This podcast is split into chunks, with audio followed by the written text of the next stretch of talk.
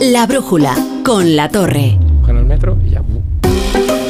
Bueno, estamos en la brújula de la economía con Ignacio Rodríguez Burgos, con Pablo Rodríguez Suances, con José Carlos Díez y ya vamos a sumar otra voz a, a nuestro, a nuestro debate, a la conversación. Es el presidente de la Diputación de Alicante, Carlos Mazón, que nos acoge hoy en este auditorio provincial. ¿Qué tal, presidente? ¿Qué tal? Muy buenas tardes, bienvenidos, ¿eh? Buenas noches, buenas noches. Buenas ya. tardes, noches, ¿eh? Sí. Bienvenidos a...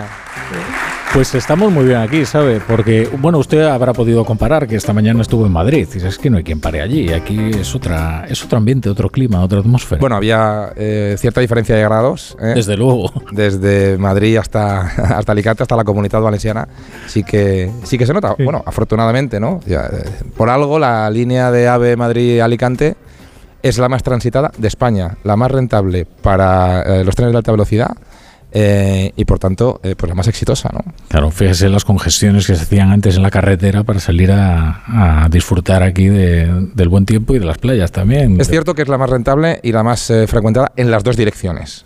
Ajá. En las dos direcciones. Pero bueno, nosotros estamos encantados porque somos una provincia muy turística. Nos gusta que venga la gente, la recibimos con banda de música y alfombra roja.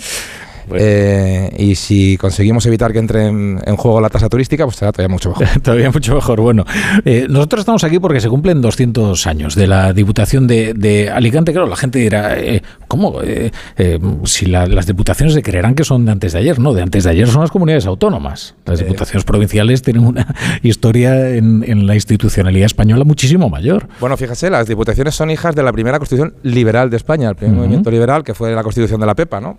Tanto las diputaciones como las provincias.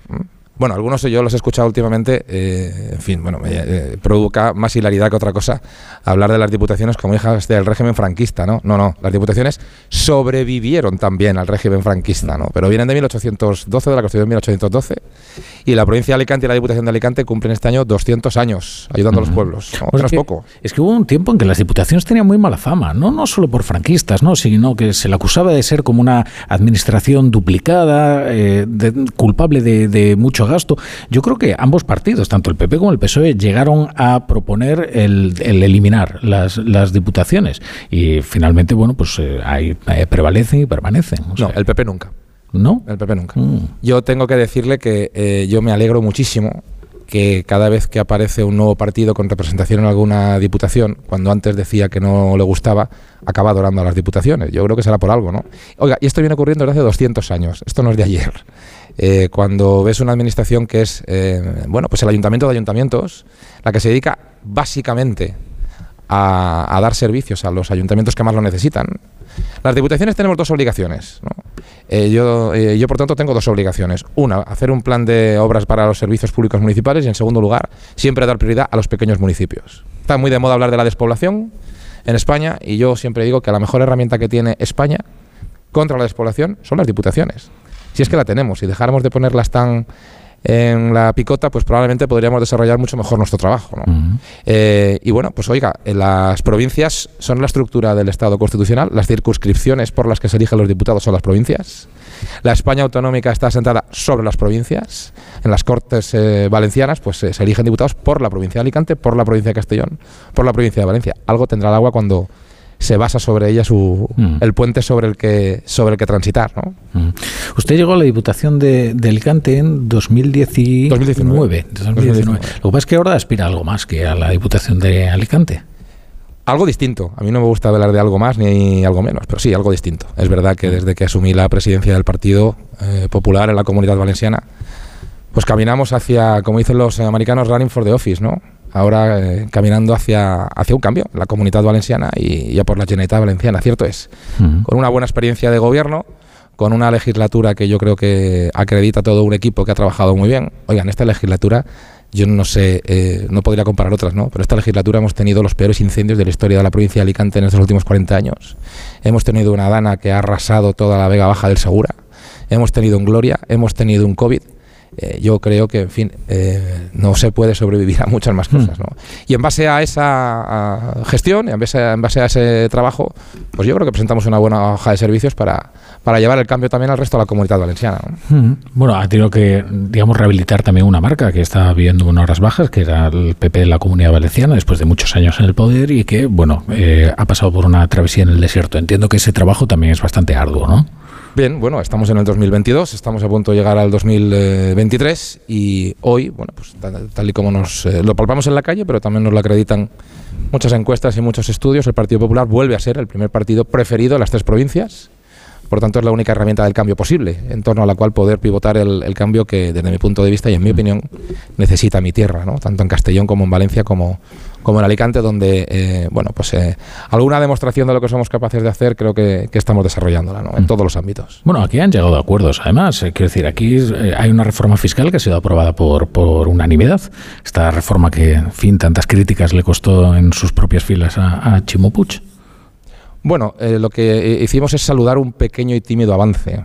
En, la, en, las Cortes Valencianas. Es verdad que eh, Puig, cuando habla de impuestos, no sabemos muy bien lo que dice. Es capaz de decir por la mañana que hay que penalizar a las comunidades que bajan impuestos y a continuación anunciar una reforma fiscal. Esa misma tarde dice que es una gran reforma fiscal y a continuación, cuando vemos la letra pequeña, apenas eh, es devolverles a los ciudadanos de la comunidad valenciana 150 millones de los 2.000 que además se les han cobrado por, por obra de la inflación. ¿no? Eh, bueno, y a la vez eh, pues es capaz de decir que no es buena una tasa turística y al día siguiente aprobar una tasa turística. ¿no? Por tanto, yo, nosotros últimamente lo que decimos es que si alguien quiere bajar impuestos en la comunidad valenciana puede votar al PP si alguien quiere subir impuestos en la comunidad valenciana, puede votar a Podemos y a Compromís. Y si alguien no sabe qué hacer con los impuestos, puede votar a Chimo Puig. Pero por usted se define como un liberal, ¿no? Usted es de los que cree que el dinero está mejor en el bolsillo del contribuyente. El dinero superfluo y el dinero inservible en la administración, sí. El dinero básico para dar los servicios públicos que necesitamos en, los ámbitos fundamentalmente sociales, tiene que estar en la administración, tiene que estar bien gestionado eh, y tiene que evitar eh, pues eh, unos eh, gastos que no tienen ningún sentido. ¿no? Hoy en día la Generalitat Valenciana tiene el mayor número de asesores de su historia, tiene el mayor número de cargos a dedo de su historia y tiene por tanto el mayor gasto inservible de su historia. Pues ese dinero yo creo que estaría mucho mejor en la bolsa de los ciudadanos porque la bolsa de los ciudadanos para llegar a fin de mes, para fijar para poder pagar la hipoteca, para poder pagar la luz, pues hace mucha más falta en estos momentos que en el bolsillo de los asesores de PUS. Esta es mi opinión. Mm. ¿Y usted considera también que la comunidad valenciana está infrafinanciada eh, o está maltratada por el sistema de financiación actual de las autonomías? No lo creo yo, lo, sabe todo el mundo, está acreditado por eh, el propio ministerio, por los propios organismos de control. Eh, la comunidad valenciana es la peor financiada de todas, junto a Murcia y en tercer lugar por la cola es Andalucía. Todo el mundo lo sabe, está acreditado. Lo que no entendemos es eh, por qué no hay una propuesta de nuestro querido señor Sánchez, que no solo nos niega la financiación, sino que últimamente nos niega demasiadas cosas aquí en la comunidad valenciana. Mm. No tiene demasiado sentido que, que, mantengamos este sistema de financiación, que recordemos, pues fue pactado por Zapatero y por los separatistas catalanes en exclusiva y no por consenso. Bueno, hay una historia, claro. Lo que se dice es, Zapatero, por una cuestión política, castigó a la comunidad valenciana porque había una hegemonía duradera del Partido Popular. Pero luego Rajoy, como había cambiado el gobierno, entonces no quiso tocar la financiación porque también era un castigo político, porque esto... Ahora, no creo que tampoco que ustedes tengan fe en que en un año electoral se vaya a alcanzar ese acuerdo. Usted fíjese cómo está la cosa en Madrid. No, yo es que no, es que no tenga fe en este año electoral, es que no tengo fe en, en Chimo Puig, que lleva prometiendo ocho años, o en Sánchez, eh, que no lleva haciendo nada cuatro, ¿no? Es verdad que eh, Rajoy fue presidente del gobierno. Rajoy tuvo que hacer frente a la mayor crisis económica y financiera de la historia de España. Eh, y es muy difícil eh, reformar un sistema de financiación cuando hay poco que repartir. En cualquier caso, sí que ayudó mucho a las comunidades autónomas con algo que desde mi punto de vista las salvó, que fue el plan de pago a proveedores y el fondo de liquidez autonómico, ¿no? el famoso FLA, que ayudó a que no se cerrara la persiana, porque había riesgo de cerrar la persiana en las cuentas de las comunidades autónomas. ¿no? En fin, lo que tampoco puede ser es que durante todo este tiempo, que las cosas han ido un poco mejor, hasta este último año, eh, no se haya ni siquiera eh, puesto encima de la, de la, mesa una propuesta para la financiación. La financiación, para que todo el mundo me entienda, que a veces parece un concepto extraño en una hoja de cálculo, no es una eh, batalla de esgrima entre presidentes autonómicos, ¿no? si gana Ayuso, si pierde hmm. Vara o si sube Paje. No, no, la, financiación es el, el, presupuesto básico que necesitamos, el básico que necesitamos para poder pagar nuestra sanidad, para poder hacer frente a nuestra educación, nuestros servicios sociales, etcétera, etcétera. ¿no? Si uno no tiene lo básico, pues es difícil que pueda ponerse en marcha. ¿no? Eh, en cualquier caso, si además uno, que es lo que en mi opinión ocurre en la Comunidad Valenciana o en la Generalitat Valenciana que preside Puig, si además uno eh, pues eh, desparrama gasto en gasto inservible y además es, es, capaz de aumentar la deuda a más de 55.000 millones de euros, la Comunidad Valenciana en este momento es la que va a sufrir la losa en el futuro más grave de todas las comunidades de España. Oiga, 55.000 millones de euros en deuda más casi 20.000 euros más, 20.000 millones de euros más de deuda en estos últimos eh, ocho años son una losa muy pesada para empezar a trabajar en el futuro. Pero algunos estamos dispuestos a hacerlo, créame. Sí, luego hay otra enseñanza también con esto de la financiación que es especialmente perniciosa, ¿no? que es esta pujanza que hay de los regionalismos, en los que un voto de un partido con un interés puramente de terruño, definirlo rápido y mal, eh, termina siendo decisivo, ¿no? Y entonces ahí sí que se voltea todo, el, digamos, la política se vuelca en seducir ese voto y entonces se le dan enormes prebendas, ¿no? Y eso es una enseñanza que, que está mm, desvertebrando España de una manera mucho más sutil incluso que el nacionalismo. Bueno, yo desde luego lo que sí que creo es que es el separatismo. Mm. Eh, el que está imponiendo su ley. No lo estamos viendo solamente en la financiación, no lo estamos viendo solamente en las inversiones. Eh, en estos momentos, bueno, pues el puerto de Valencia, que es el puerto más importante del Mediterráneo, el puerto más importante de España y el cuarto puerto más importante de, Europa, sufre una falta de financiación y de inversión ante eh, la nueva pujanza a golpe de presupuesto de dinero de todos los españoles del puerto de Barcelona. ¿no? Y yo le deseo lo mejor al puerto de Barcelona porque es bueno para España. Lo que entiendo es que tenemos que obrar en consecuencia y en proporcionalidad al PIB que nos puede traer. ¿no? Entre las provincias de Castellón, Valencia, Alicante y Murcia, eh, sale y entra el 49% del import y export de toda España. Y cuando los retrasos eh, se acumulan en el corredor mediterráneo, pues esto es malo, pero no para la comunidad valenciana, sino para toda España. ¿no? Eh, de la misma manera que cuando no hay inversión en el puerto es malo para la comunidad valenciana, o de la misma manera que cuando se nos recorta el agua que necesitamos, esto es malo también para todos. Eh, por cierto, con esto de la descentralización, Alicante está votando a la, ¿Era la Agencia Espacial Española? Bueno, Alicante estaba optando a dos. A las dos. Alicante estaba optando a la Agencia Espacial para Elche y también para la Agencia de Inteligencia Artificial para Alicante. Y, en fin, nos hemos quedado sin una y sin otra la misma semana en la que se nos recortaba el Tajo Segura. Tengo que decirle que hace dos semanas tuvimos la Semana Negra en Alicante. Hmm. Sí, no, el Tajo Segura es de una, enorme importancia además para ustedes. Extraordinaria, hmm. extraordinaria. Y en estos momentos más. Hmm. En estos momentos más. Se fue una Semana Negra para, para la provincia. Una Semana Negra para la provincia. Tengo que decir que ha sido un mes negro para la provincia, porque a estas dos cuestiones, esta falta de atención, hay que sumarle unos presupuestos generales del Estado. Oiga, fíjese si es difícil es difícil que de 52 provincias que tiene España, incluidas Ceuta y Melilla, sea la última. Bueno, alguien le tiene que tocar, ¿no? Bueno, pues esto nos tocó el año pasado. Pero es extraordinariamente difícil que por segundo año consecutivo te vuelva, te vuelva a tocar ser la última. Según un, cálculo aritmético básico, tendrían que pasar 2.704 años para que la provincia de Alicante volviera a ser la última de 52. Oiga, pues nos ha tocado, con Sánchez nos ha tocado dos veces. Eh, más el agua, más las agencias. Eh, oiga, yo creo que ya nos toca a nosotros eh, ser una tierra próspera, ¿no? Que estas decisiones atiendan a un criterio político. desde luego, lo que no he visto es que atienda a un criterio técnico. Se, la, cambio a pasiva. si se recorta el trasvase Tajo Segura porque el Tajo mm, merece un caudal ecológico, pues yo puedo estar de acuerdo que el Tajo tenga un caudal ecológico. Es que me parece bien que los ríos tengan un caudal ecológico. Pero también tenemos el Segura, que creo que es agua también, y creo que merece también tener un caudal ecológico, ¿no? Oiga, ¿cuál es la que es un caudal tan ecológico como el del Tajo? Igual, ¿no? Oiga, si eh, no se justifica, ¿dónde está el informe técnico, hidrológico, científico que dice que ahora toca trasvasar menos? ¿Por qué? Pues mire, esto, esto, el gobierno de España lo ha hecho 20 veces desde que Rivera es ministra y desde que Sánchez es presidente de gobierno. 20 veces, ¿eh? Se dice pronto, ¿eh? 20 veces los técnicos decían que tocaba trasvasar 20, por ejemplo, y se bajaba a 14, a 12, a 11. Oiga, 20 veces sin justificación técnica se dice pronto, ¿eh? Y en cuanto a esto del reparto de sedes, se dice reparto de sedes, yo creo que es un término demasiado eh, despectivo y, vulgar, ¿no? Eh, ¿Usted está a favor de, esto de descentralizar, digamos, la, administración, ¿no? De que, pues Alicante pueda tener una, una agencia espacial o de, patentes como tiene, o y que Andalucía, eh, siempre que siga, evidentemente, un criterio técnico y no político, ¿no? Pero usted está a favor de lo que llama la descentralización de la administración. Mire, yo soy un autonomista convencido dentro del marco constitucional. Y por supuesto, los servicios hay que tratar de acercarlos lo máximo posible a los ciudadanos. Si no hubiera habido Estado de autonomías, no tendríamos los hospitales, los centros de salud, los centros educativos que tenemos en España. Yo creo que esto lo tenemos que reconocer todos. Por eso, cuando hablamos de que hay que proteger la Constitución, yo hablo de la Constitución incluido el Estado eh, de las autonomías, ¿no? porque es fundamental. Dicho lo cual, descentralizar eh, está muy bien, pero no nos quedemos solamente en un edificio que deja de estar en un sitio a otro. Eh, lo importante de la descentralización es las decisiones que se toman a la hora de repartir los recursos de los ciudadanos españoles. Yo eh, le cambio eh, unos cuantos edificios de correos por unos cuantos hectómetros más de agua. Se lo digo con total sinceridad, porque me parece que la descentralización es importante, hay que acercar los servicios a, los ciudadanos, pero no todo está en el simbolismo de los edificios. Vamos a hablar de qué decisiones se toman dentro de esos edificios y cómo se, cómo se reparten de verdad las inversiones eh, de manera adecuada en España. ¿no? Ya le digo, eh, dos años seguidos siendo la 52 de 52, hombre, pues no me parece muy mm. relevante, ¿no? Porque, en fin, parece que es que no tengamos aquí proyectos para realizar y le aseguro que sí que los tenemos. Mm.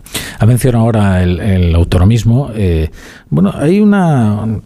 Ahora con, con Núñez Fijó eh, se ha puesto en circulación esta idea del bilingüismo cordial, ¿no? Que es como él se refiere a la política lingüística que se ha llevado a cabo en, en Galicia durante su, su, presidencia. Ustedes aquí, que también tienen eh, una lengua cooficial. ¿Qué es esto del bilingüismo cordial y cómo lo podría aplicar? Bueno, pues eh, exactamente es lo contrario de lo que está ocurriendo en la comunidad valenciana. Exactamente lo contrario. Fíjese si es fácil explicarlo, ¿no? Aquí eh, se está importando un proceso, un procés eh, silencioso, mucho más hábil, pero mucho más rápido que lo que ha ocurrido con el separatismo en Cataluña. Aquí, por ejemplo, a día de hoy, hoy, tenemos un borrador de ley para la consolidación de los médicos en los que, en los que el valenciano cuenta lo mismo con doctorado.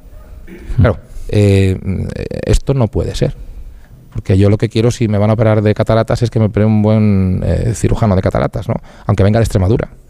Porque si resulta que tiene un buen doctorado, tiene una buena formación y viene aquí a trabajar a Alicante o a Castellón o a Valencia y resulta que va a estar en, peores condiciones que otro que tenga el valenciano, hombre, pues para esto no me parece muy mm. sensato. ¿no? Cuando se está eh, poniendo en marcha una oficina de espionaje lingüístico al estilo catalán, en el que sin acuse de prueba y sin remisión de escuchar a la parte denunciada, cualquiera que diga que está siendo eh, violado su manera de hablar en valenciano, pero no al revés, eh, pues tiene el beneficio de la duda a su favor. Esto es una oficina de espionaje lingüístico que se está poniendo en marcha. Mm. Ya se lo ha tumbado el Tribunal eh, Superior de Justicia a Chimo Puig y ahora nos lo quieren colar a través de la ley de acompañamiento a los presupuestos de la Generalitat Valenciana. Bueno, es que en la ley de acompañamiento se sabe que caben muchas cosas. Ahí se pueden meter. Pues eh, fíjese que eh, esto del bilingüismo cordial para mí básicamente significa, para empezar, que sean los padres y las madres las que puedan elegir la lengua vehicular con la que estudian sus hijos. A la vez, creo que hay que promocionar el valenciano, porque es nuestra lengua común, es nuestra lengua propia, es un orgullo y es un motivo de cultura. Oiga, le habrá un presidente de Diputación que la provincia de Alicante ha doblado las ayudas a la promoción del, valenciano. Y aquí tenemos comarcas que son exclusivamente castellano parlantes. La mejor manera de apreciar tu idioma común es promocionándolo, pero la mejor manera de que la gente se sienta distanciada es imponiéndolo. Es justo al revés de cómo se está haciendo. Esto es el bilingüismo cordial, tal y como yo lo entiendo. No sé si tiene algún inconveniente que los señores que nos acompañan le hagan alguna pregunta. Encantado. Bueno, a mí me interesa muchísimo todo el tema que tiene que ver con lo de la transformación energética y todo lo que tiene que ver con la transformación digital porque es precisamente una de las cuestiones clave en los fondos Next Generation, ¿no? Se supone que ahí iba buena parte, si no la mayor parte de las eh, inversiones de los fondos europeos. Me gustaría saber cuántos de estos fondos europeos están llegando a la provincia de Alicante, que al fin y al cabo está entre las cinco más pobladas de España. La quinta, la quinta. ¿Eh? La quinta. Efectivamente. Eh, la quinta provincia más poblada de España. Y me ha sorprendido muchísimo lo que ha dicho, que es por segundo año consecutivo la última en recibir fondos. Me gustaría saber, en los fondos europeos Next Generation, ¿cómo está la cuestión? Mire, eh, nosotros estamos gestionando eh, y estamos yendo directamente a, Europa para poder ser eh, fondo de transferencia de fondos europeos hacia nuestros ayuntamientos. Y yo creo que eh, vamos bastante retrasados todos en este sentido, básicamente lo que es el Estado español, a través de la unidad operativa básica que es el Gobierno de España de estos fondos europeos. De hecho, yo cada día empiezo a ver más que esto de fondos Next Generation está muy bien bautizados, porque será la siguiente generación la que podrá disfrutar de los fondos europeos. Desde luego es cierto que no está llegando a los bolsillos de la gente no está llegando a los autónomos, no está llegando a las micropymes ni a las pymes. Empieza a llegar con demasiado retraso a las administraciones. Empezamos a poder digitalizar ayuntamientos, no está mal, para los servicios de la gente. Eh, nosotros, eh, como Diputación, hemos puesto en marcha una oficina de proyectos europeos de manera clara. Bueno, de proyectos europeos y de residentes europeos. Aprovecho para decirle que la provincia de Alicante es la provincia con más residentes internacionales de España con más residentes rusos, por cierto, y con más residentes ucranianos.